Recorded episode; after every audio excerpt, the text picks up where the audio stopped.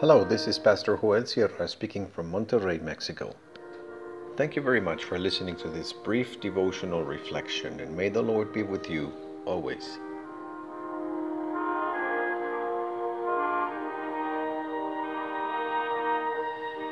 Choosing the Way.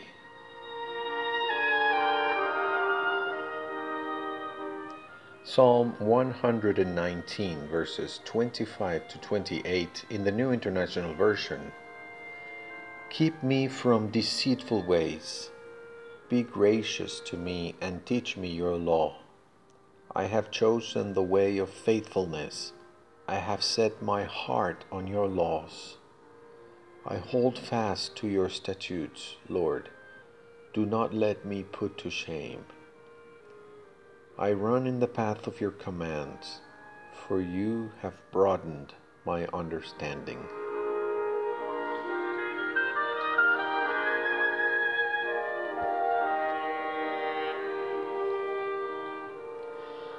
With this psalm, we ask the Lord to put some blockage, an obstacle, a barricade in the way of lies, the way that goes nowhere whose destiny is false. It is a road that has wrong signposts.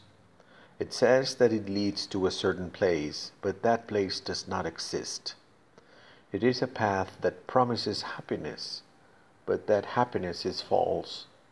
It is the way of vanity.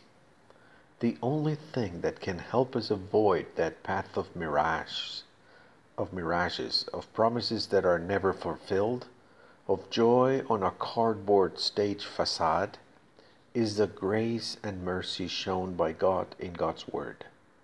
By giving us commandments of life, God has manifested a clear revelation of love.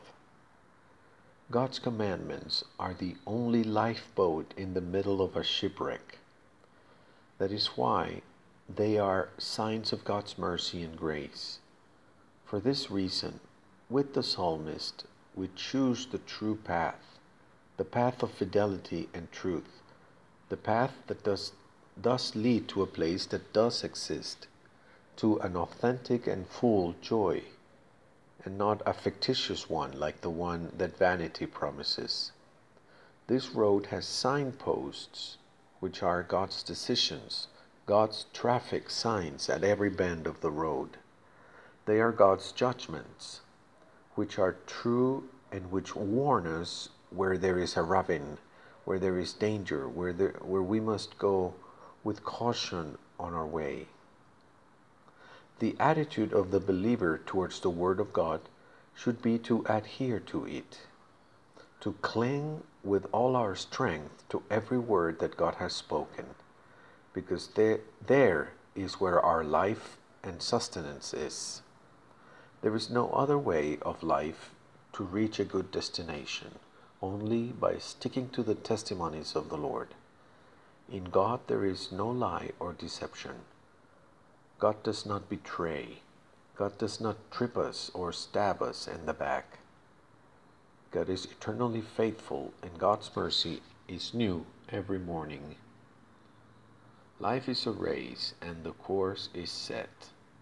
It is the way of God's commandments. If we choose life and not death, if we give our hearts to Christ, the, only, the Holy Spirit will be our, by our side on this path, teaching us to run, encouraging us at every step, widening our heart and filling us with joy, strength, and with the, the will to live.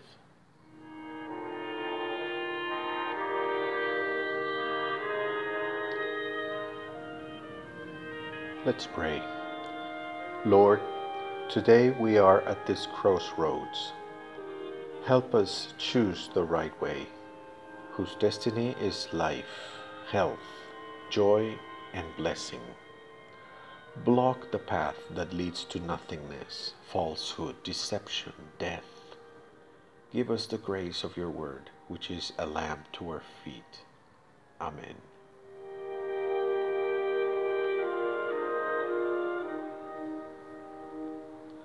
By grace, God has given us the Word as warnings and signs along the way. That's why we know the true joy in God's blessing.